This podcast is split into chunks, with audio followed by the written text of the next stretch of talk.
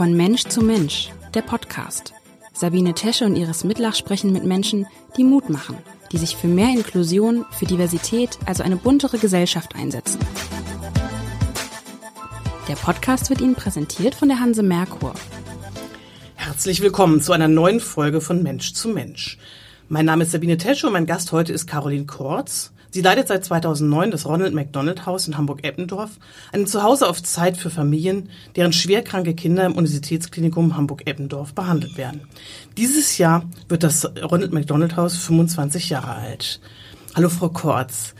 Wie viele Familien sind seit der Eröffnung zu Ihnen gekommen? Wir liegen mittlerweile bei fast 5100 Familien, die in den vergangenen 25 Jahren bei uns waren. Und was für Familien leben aktuell in Ihrem Haus und wie viele können da immer so gleichzeitig sein? Also wir haben insgesamt 13 Familienapartments. Im Moment, im Sommer ist es meistens ein klein bisschen ruhiger, sind neun Apartments belegt. Und äh, um das mal vielleicht anschaulicher darzustellen, wir haben zum Beispiel im Moment ähm, die Eltern des kleinen Nils bei uns. Nils ist äh, zwei Jahre alt ist ein Kind mit Down-Syndrom und ähm, ist wegen einer ähm, Leukämie im Moment im UKE auch in Behandlung. Das heißt, er bekommt eine sehr intensive Chemotherapie und zwischen den Chemoblöcken, das ist immer eine fünftägige Pause, wohnen die Eltern und auch Nils bei uns im Ron McDonald Haus. Das ist eine Familie zum Beispiel. Und sind da auch ausländische Familien oder sind da überwiegend deutsche Familien bei Ihnen? Nein, wir haben ganz im Gegenteil. Wir haben ähm, sehr viele Familien, zum einen mit Migrationshintergrund und dann eben auch aufgrund der besonderen weltpolitischen Lage haben wir seit März immer mal wieder ein bis zwei Familien auch aus der Ukraine. Zum Beispiel ist im Moment ein junges Paar bei uns zu Hause, die sind seit Mai hier, die sind aus Mariupol gekommen und auf dem Weg, ähm, die Frau war halt hochschwanger, ähm, es kam zu einer Frühgeburt, sie hat hier in Hamburg entbunden ähm, also ein kleines Frühchen, aber ein sehr gesundes kleines Mädchen. Und ähm, die sind jetzt noch bei uns im Haus, bis das Kind entlassen wird und werden voraussichtlich auch in Hamburg bleiben. Wie kommen denn diese Familien, also gerade auch ausländische Familien, zu Ihnen? Wer vermittelt die? Das funktioniert erstaunlich äh, unbürokratisch, was ich immer sehr, sehr schön finde. Es ist wirklich so, dass die Stationsleitungen direkt bei uns im Ron McDonald Haus anrufen und sagen, hey, wir haben eine Familie, die Chemotherapie startet kommende Woche, habt ihr ein Zimmer frei? Oder aber es klingelt ein Anruf, hier ist die Kinderherzstation, wir haben ganz akut ein Kind, was heute operiert wird, was auf die Intensivstation kommt, bitte belegen. Oder es kommt der Rettungshubschrauber äh, angeflogen nach Hamburg. Das finde ich immer sehr dramatische Situation. Das ist meistens, wenn ein Spenderorgan gefunden wird. Und dann rufen auch die Stationen bei uns an. Das ist der Regelfall. Wenn Familien nur zu einer Kontrolluntersuchung kommen, dann rufen sie auch direkt an.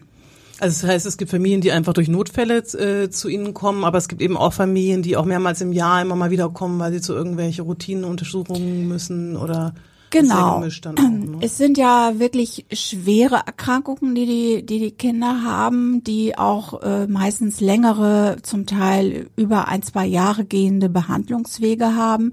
Zum Beispiel, wenn ein Kind ein Spenderorgan braucht, dann wird erst, werden erst aufwendige Untersuchungen gemacht, ähm, wie, äh, ob das Kind wie die Konstitution ist, was für ein Organ gebraucht wird, dann wird es gelistet und dann kommt die Familie zu uns zur Transplantation und wenn das erfolgreich gelaufen ist, braucht es trotz alledem noch eine ganze Menge an Zeit, bis die Medika Medikation richtig eingestellt ist. Und wie kann ich mir das vorstellen? Wie autark leben diese Familien bei Ihnen? Also gibt es ähm, kleine Apartments oder ähm, gibt es auch Gemeinschaftsräume, wo die Eltern sich untereinander treffen können? Sowohl als auch. Also jede Familie hat ihr eigenes Zimmer, ein kleines Apartment mit einem eigenen Bad, ist für die Reinhaltung, für das Saubermachen auch selbst verantwortlich. Dann gibt es eine große Gemeinschaftsküche mit zwei Herden, zwei Geschirrspülern. Ähm, jede Familie hat ihr eigenes Tiefkühl, Kühlschrank und Aufbewahrungsfach. Ähm, dann gibt es natürlich verschiedene Gemeinschaftsräume oder auch einen ganz großen, schönen Garten mit Spielgeräten. Da bin ich gerade in so heißen Sommertagen wie jetzt immer sehr dankbar, dass wir da auch noch diese Möglichkeit haben, dass Familien halt auch wirklich mal im Grünen sitzen können, ein bisschen auftanken können, ähm, Kinder dort spielen können. Und gibt es da viel Austausch? Also wenn man sich vorstellt, das ist ja so eine Schicksalsgemeinschaft. Ähm, gibt es da viel Austausch auch unter den Eltern, dass die eben für so das Bedürfnis haben, ihr Schicksal zu teilen? Auf jeden Fall. Also was, wenn Sie das Schicksalsgemeinschaft nennen, bringt es das, finde ich, aus meiner Sicht wirklich auf den Punkt. Das sage ich auch immer, weil ähm, wir haben einen großen Gemeinschaftsraum und ähm, man sitzt da halt, nimmt die Mahlzeiten zwar einzeln ein, aber man kommt natürlich, wenn man in der Küche gemeinsam kocht, äh, unweigerlich auch miteinander ins Gespräch. Familien lernen sich kennen, tauschen sich aus, stellen fest, mein Gott, du bist doch die und die, die quasi auf der Frühchenstation, deren Kind drei Betten von meinem entfernt liegt. Mütter freunden sich an, ähm, Eltern tauschen sich aus, mal über einen Arzt, mal über eine Krankenschwester oder auch über Krankheitsverläufe. Ganz ganz, ganz besonders wichtig finde ich diesen Austausch immer, wenn zum Beispiel ein Kind gerade auf ein Spenderorgan wartet und eine Familie muss sich wirklich das erste Mal im Leben damit auseinandersetzen. Was heißt das, dass mein Kind eine Leber gespendet bekommt oder eine Niere oder ein Herz sogar? Und dann, wenn dann zufällig, sage ich jetzt mal, äh, hier bei uns eine Familie anreist, die wo die Transplantation schon zwei, drei Jahre hinter ihnen lag und sie sehen, das Kind lebt wunderbar weiter mit dem Spenderorgan und das Leben geht vor allen Dingen nach einer Transplantation auch weiter, dann finde ich, ist das ähm, der, der größte Mutmacher, den es überhaupt geben kann in so einer wirklich schwierigen, herausfordernden Situation wenn jemand auf ein Spendeorgan wartet oder eine Herzerkrankung hat, ähm, dann bleiben die Eltern wahrscheinlich eine ganze Weile bei euch. Also ist es so, dass sie, im, wie lange bleiben sie so im Durchschnitt? Gibt es so eine maximale Zeit, die Eltern bei ihnen bleiben können oder ist das unbegrenzt? Ähm? Es ist unbegrenzt. Also jede Familie hat wirklich, wenn sie ein Apartment bekommen haben, dann bleiben sie, solange sie es brauchen. Das ist ein ganz großer Grundsatz des Ron McDonald Hauses und unserer Stiftung. Ähm, der längste Aufenthalt einer Familie jetzt in den vergangenen 25 Jahren war 85 Wochen. Das war sicherlich nicht der Regelfall. Das hing ab, äh, hing zusammen mit einer sehr langwierigen Behandlung eines, eines Gehirntumores, ähm, der halt auf eine gewisse Weise sehr sanft behandelt werden musste, dadurch aber auch sehr, sehr lange. Das war eine Familie aus Bielefeld. Der durchschnittliche Aufenthalt, das muss man aber auch sagen, liegt bei etwa 24 Tagen. Von daher ist das so ein Mittelwert. Wenn eine Familie zu einer Kontrolluntersuchung kommt, bleibt sie nur zwei, drei Tage. Und ein Frühchen, wenn die wirklich äh, zwei Monate zu früh kommen, bleiben halt entsprechend dann auch mindestens äh, acht Wochen. Die Geschichte mit diesem, ähm, war das Pauline, dieses Mädchen mit diesen 85 äh, Wochen, das ist ja dann, äh, waren Sie da schon da, als Sie, ähm, ist es erst, wie lange ist das her? Das ist mittlerweile, ähm, da sieht man, wie die Zeit rast, bestimmt ähm, sechs, sieben Jahre her. Ähm, Pauline ist mit ihren Eltern zu uns gekommen, da war sie äh, viereinhalb Jahre alt. Ähm, es ist wirklich eine absolute Happy End Geschichte, weil diese, diese lange Behandlung hat sich gelohnt. Mittlerweile ist sie ein Teenager, geht auf eine, eine Schule, geht sogar auf ein Internat. Aber ähm, wir, wir haben natürlich über das Jahr gesehen zwischen 140 und 180 Familien und man lernt nicht jede so intensiv kennen. Aber wenn eine Familie so lange bei einem ist, also über anderthalb Jahre. Wir haben zwei Geburtstage von Pauline im Ron McDonald Haus gefeiert, zwei Weihnachtsfeste. Ähm, die Mutter und Tochter haben ja beide fast die ganze Zeit bei uns gewohnt, waren immer nur teilweise zu einer ambulanten Untersuchung mal auch im Krankenhaus.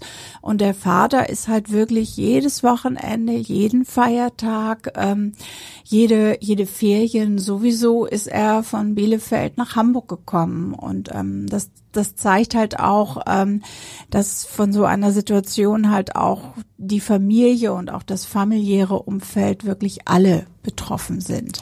Also ich denke dann immer besonders an die Geschwisterkinder. Sie sind ja oft so Schattenkinder, werden sie auch genacht, ge, genannt. Sind die in ihrem ähm, Ronald McDonald Haus oft mit dabei und kümmert sich dann jemand um die Kinder, wenn jetzt zum Beispiel die Eltern wahrscheinlich häufig im Krankenhaus sind? Also wir haben keine geregelte äh, Kinderbetreuung, aber äh, Geschwisterkinder sind, sind äh, mehr als herzlich willkommen, weil genau das ist das Konzept unseres Hauses, dass halt eine ganze Familie, Eltern, Geschwisterkinder, zum Teil auch Großmütter und Patentanten ähm, in der Nähe des kleinen Patienten sein können und so unterstützen können. Und Geschwisterkinder sind ja nicht nur äh, zehn Jahre alt, die sind ja manchmal zwei, drei Jahre alt, verstehen die Komplexität dieser Situation gar nicht. Und ähm, für uns ist es immer toll oder oder auch für mich als Leitung, wenn wenn ich sehe, dass ehrenamtliche Mitarbeiter da sind, die einfach auch die Zeit haben, mal mit äh, Geschwisterkindern zu backen. Oder ähm, wir haben ja auch immer einen FSJler bei uns im Haus, ähm, der dann mit den Kindern einfach mal ein bisschen Fußball im Garten spielen kann. Und diese Kinder, die klar natürlich aufgrund der Situation immer ein wenig vernachlässigt sind, ähm, ähm, freuen sich so sehr über jede Abwechslung, sind da dankbar und ähm, und ich glaube gleichzeitig entlastet es auch die Eltern, weil sie sehen, dass ihr Kind an einer anderen Stelle einfach mal nur spielen kann und Kind sein darf.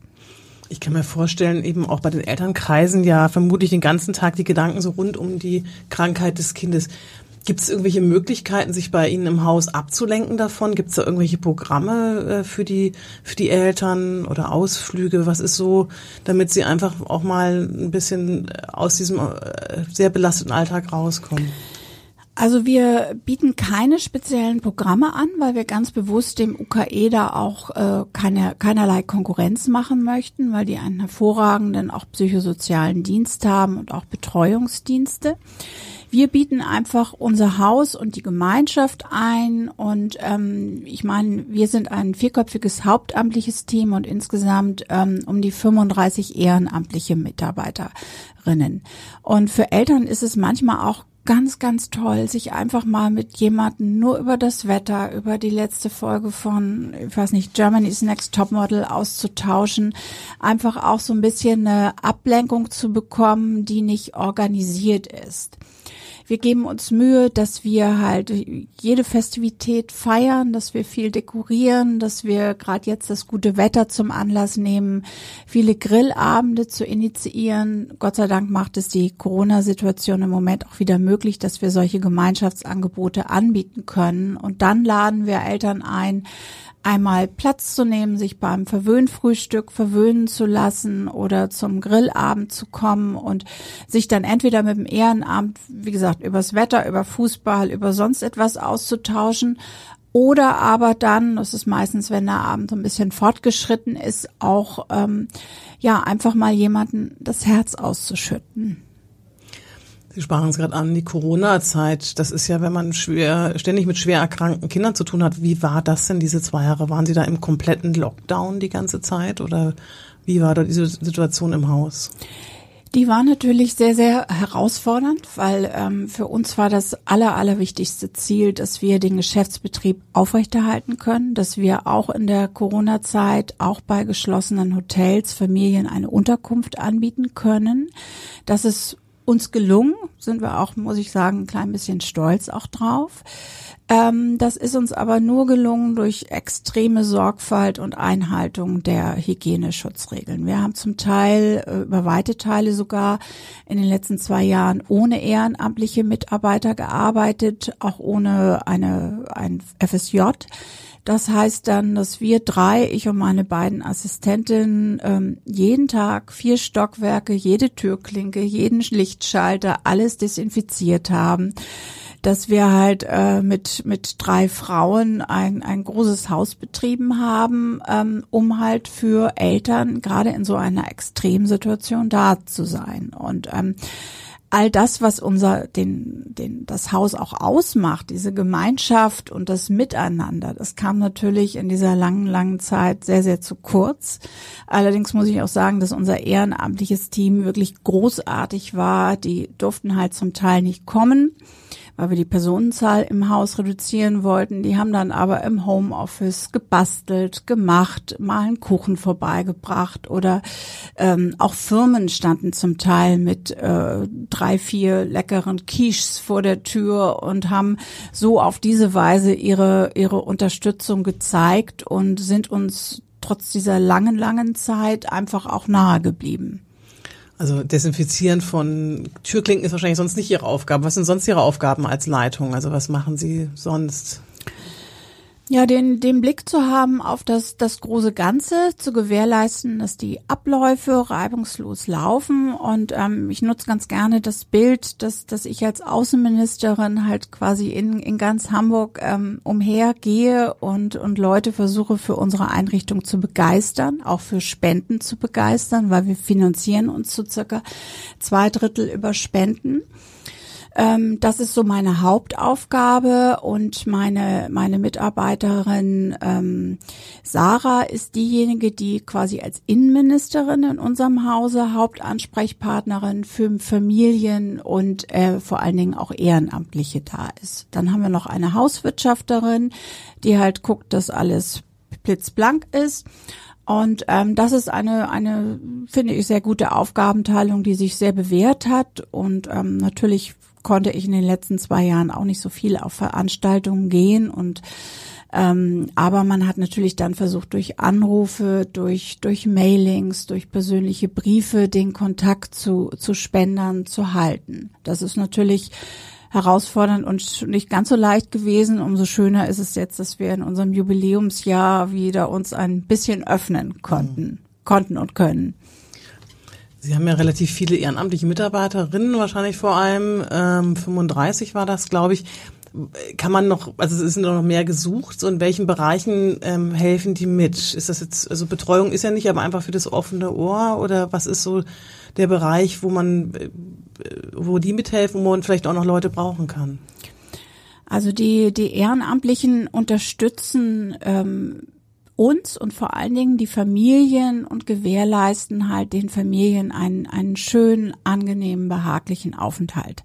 Und dazu zählen halt Aufgaben wie ähm, Kochen und Backen, ähm, dazu zählt Gartenarbeit, dazu zählt auch eine Unterstützung bei der Reinhaltung von Apartments. Ehrenamtliche nehmen Familien auch auf, zeigen ihnen das Haus, ähm, erklären ihnen die Hausordnung und ja, und um die Frage zu beantworten, also zum einen, wir haben einen Mann, einen männlichen Mitarbeiter, das ist so ein wenig unser Quotenmann. Ähm, und wir, wir suchen noch Unterstützung. Wir suchen äh, zum Beispiel noch ähm, Menschen, die Lust haben, mit Bohrmaschine äh, uns so bei hausmeisterlichen Tätigkeiten zu unterstützen. Wir suchen noch äh, Leute, die Lust haben, für andere Menschen zu kochen und äh, in unser Kochteam dazu zu stoßen, was jeden Donnerstag halt für die Familien ein Verwöhnabendessen ausrichtet. Wir suchen noch Leute, die am Wochenende vielleicht Lust haben, für verbindlich für zwei oder drei Stunden in die Einrichtung zu kommen und da die anfallenden Aufgaben zu übernehmen. Und da sind ja noch eine ganze Menge Leute, die gesucht werden aus sehr vielen verschiedenen Bereichen. Vielleicht, wenn jetzt jemand das hört, kann er sich gerne melden. Mich würde noch mal ein bisschen persönlich interessieren. Sie haben ja vorher ähm, so in der PR-Branche gearbeitet, die ja durchaus äh, sehr unterschiedliche äh, Bereiche hat auch. Was hat Sie an der neuen Funktion gereizt, ins Ronald McDonald Haus zu gehen, nach der Erfahrung vorher im, im Pressebereich?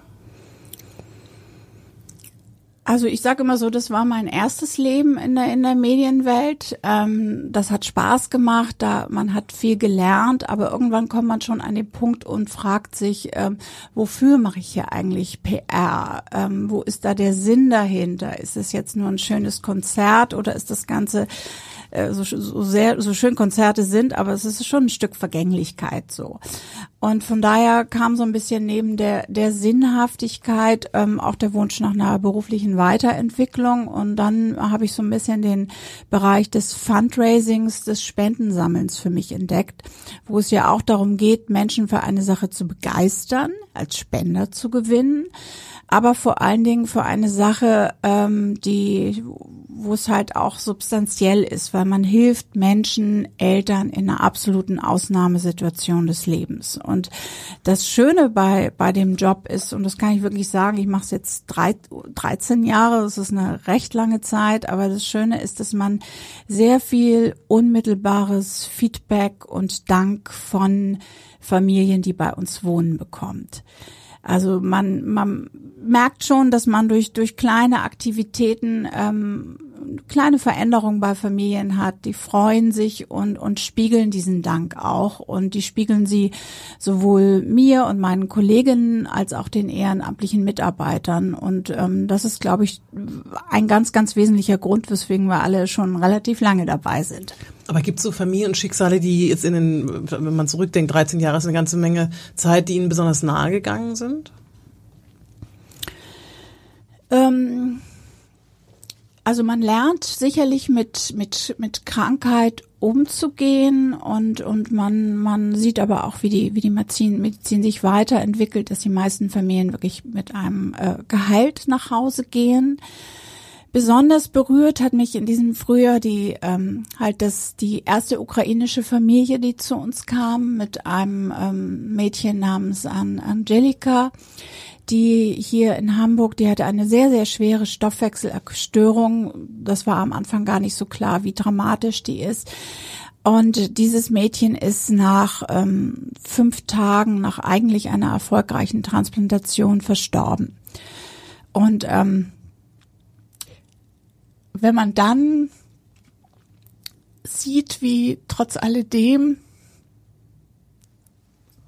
die Familie doch recht äh, unglaublich dankbar ist. Man, man, man, man stellt sich vor, wir waren ja alle in den, in den äh, vom, von diesem Krieg, der hier zwei Stunden entfernt von Hamburg äh, entfernt ausbricht. Wenn man dann sieht, dass, dass trotz alledem, also erstens mal, was diese Familie insgesamt erleiden hat müssen und dann, als die Familie dann, dann abreiste, sie sind hier in Deutschland geblieben, ähm, verabschiedete sich der Vater von mir und, und sagte mir dann, also wir haben das dann mit, mit äh, Google Dolmetscher gelöst, die Situation. Er sagte, er würde jetzt gerne noch Sonnenblumenkerne bei uns im Garten des Hauses ähm, eingraben. Und dann holte er so ein kleines, komplett zerknittertes Tütchen mit Sonnenblumenkernen rauf, mit kyrillischer Schrift. Und es war irgendwie ein grauer März- oder Apriltag, ich weiß es nicht mehr genau. Und er buddelte die Sonnenblumenkerne ein und ich stand da mit einer Gießkanne daneben. Und ähm, das war schon, wo man denkt, wow. Kommen die jetzt gerade hoch? Werden die was? Äh, ich, ich, wir, wir begeben uns alle Mühe. Sie sind noch nicht so groß, wie ich ursprünglich erhofft hatte, aber sie alle vom Team haben die Anweisung, die extrem gut zu wässern. Das ist ja wahrscheinlich gar nicht so selten, dass Kinder sterben, wenn die auch so schwere Krankheiten haben. Wie geht denn Ihr Haus damit um? Also wenn die jetzt wochenlang die Eltern dort gewohnt haben, alle so ein bisschen mit äh, das mitbekommen haben, mitgezittert haben, was machen Sie? Gibt es da Rituale, die Sie ähm, begehen, um zu zeigen, hier ist ein Kind verstorben? Ja, also ähm, insgesamt als als McDonald's Kinderhilfestiftung haben wir da ein, ein, ein ganz ganz festes Programm. Zum einen steht im Eingangsbereich eine Kerze, die immer angezündet wird, wenn ein Kind verstirbt. Das ist einerseits in, in Respekt des, des Todes und gleichzeitig ist es aber auch ein Signal an alle, die dort arbeiten, auch, dass eben im Haus was passiert ist, dass man so ein bisschen seinen Modus darauf, darauf anpasst, weil die Eltern ja zum Teil noch ein, zwei Tage danach bei uns im Haus auch wohnen. Dann ähm, laden wir Eltern einmal im Jahr zum sogenannten Lichtergottesdienst ein. Der wird äh, weltweit gefeiert. Hier in Hamburg wird er organisiert vom Verein Verwaiste Eltern im Hamburger Michel. Und ähm, wir gehen immer als äh, Gruppe vom Ron McDonald Haus mit Familien, deren Kind verstorben ist, auch wenn das schon zwei, drei Jahre zurückliegt, dorthin, starten ähm, mit einem gemeinsamen Kaffee trinken, was uns eine Hoteldirektorin hier in Hamburg immer auch als, als Spende jedes Jahr ermöglicht und gehen als Gruppe dorthin. Und ich glaube, das ist was ganz Wesentliches, dass Eltern, die teilweise auch wirklich ein bisschen Angst haben, ähm, zu diesem Gottesdienst zu gehen, ähm, eben auch dann in der Situation nicht alleine sind und gemeinsam dorthin gehen können. Und dann bekommt auch noch jede Familie ganz losgelöst, ob sie zu diesem Erinnerungsgottesdienst gehen oder nicht, zum ersten Weihnachtsfest ohne das verstorbene Kind ähm, auch noch ein kleines Geschenk von uns zugeschickt. Und ähm, wir merken, dass das bei Eltern auch auf eine ganz große Resonanz stößt, weil sie halt in ihrem Umfeld merken, keiner spricht mehr davon oder keiner erwähnt ihr verstorbenes Kind namentlich. Und wir schreiben halt ganz bewusst in unseren Trauerbrief halt in Erinnerung an so und so. Und das, äh, ich kann es ja nur annehmen, es ist mir ja nicht passiert als Schicksal, aber ich glaube, dass, äh, wenn eine Mutter ihr Kind hat ziehen lassen müssen, wenn man dann auch noch auf diese Weise aktiv daran erinnert, ähm, glaube ich, ist das sehr was Wertvolles. Ich würde gerne nochmal vielleicht schließen mit, ähm, auch wir haben angefangen mit vor 25 Jahren. Ähm, hat sich etwas verändert, auch an den Kranken, ähm, Krankheiten der Kinder? Ist das, ähm, wenn man, ich weiß nicht, gibt es vielleicht eine Chronik oder sowas, ähm, hat sich da was verändert in den vergangenen 25 Jahren, dass die Kinder mit anderen Krankheiten kommen oder auch anders geheilt werden als früher? Also geändert hat sich das sicherlich zum einen, dass, dass äh, Behandlungen zum Teil äh, kürzer verlaufen, auch mehr ambulant gemacht werden kann. Da ist einfach die Medizin hat da Meilensteine in den letzten, im letzten Vierteljahrhundert gemacht. Ähm, die Krankheitsbilder, ähm, wir sind ja für, für jede Erkrankung da. Also wir belegen jetzt nicht nur mit Herzkindern oder Kindern mit einer onkologischen Erkrankung. Das verschiebt sich immer so ein bisschen und ich denke, das hat auch mit dem jeweiligen Ruf der behandelnden Ärzte im Kinder-UKI zu tun. Mit Frau Professor Anja Muntau, die ist ja nun über, über bundesweit, europaweit auch eine ähm, Koryphäe und, und hat, hat sich einen Namen gemacht in der Erforschung seltener Erkrankungen. So, von daher merken wir, dass aufgrund dessen viele Familien von weiter her kommen, um das Kind überhaupt erstmal hier in Hamburg bei ihr diagnostizieren zu lassen und, ähm, und dann im zweiten Schritt äh, auch behandeln zu lassen. Liebe Frau Kortz, vielen herzlichen Dank für das Gespräch. Ich glaube, das ist eine ganz, ganz wichtige Einrichtung, dass ähm, hier Eltern in so einer ganz belasteten, ganz schwierigen Situation zu Hause auf Zeit finden. Ich hoffe, dass es weiterhin so erfolgreich läuft und herzlichen Dank, dass Sie hier waren. Ja, danke schön. Dieser Podcast wurde Ihnen präsentiert von der Hanse Merkur. Weitere Podcasts vom Hamburger Abendblatt finden Sie unter abendblatt.de slash podcast. Hier finden Sie auch alle aktuellen Podcast-Themen und unseren neuen Podcast-Newsletter.